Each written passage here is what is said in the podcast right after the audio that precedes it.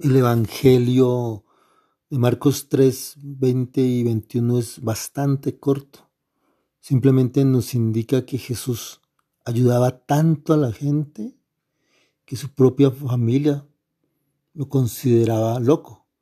Pero recordemos que es esa familia lo que lo rodea, porque la Santísima Virgen María, como mamá que era, lo debe haber observado y como ella siempre lo hacía, todo lo guardaba en su corazón pero los que lo ayudaban, esa familia que ayudaba constantemente al Señor lo consideraba loco. Y eso lo podemos trasladar hoy en día hacia buscar criterios, carácter, comportamientos que nos lleven a ser verdaderos cristianos. Porque esas mismas locuras se nos presenta hoy. Muchos de nosotros en el, en el interior de la familia a veces hablamos de Dios con amor, con poder, porque lo estamos sintiendo, estamos sintiendo los cambios, pero parte de la familia nos dirá que somos locos, que somos personas que no estamos en nuestros cabales. Pero también gracias a Dios habrán familias que viven esa locura hermosa de sentir a un Dios vivo.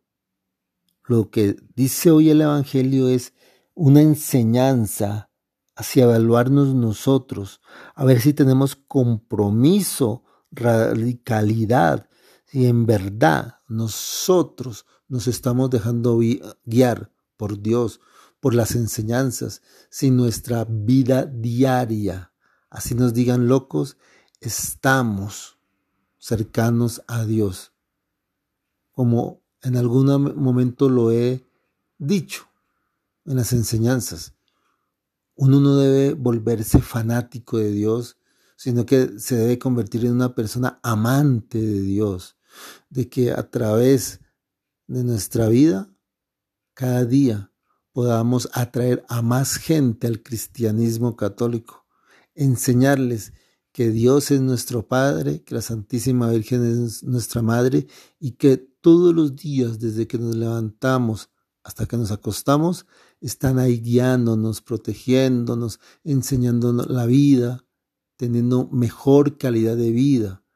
Muchas personas tienen problemas y siempre están buscando el esoterismo, los brujos, los hechiceros, el yoga y tantas técnicas que no son sanas, en vez de buscar al verdadero Padre, a la verdadera Madre,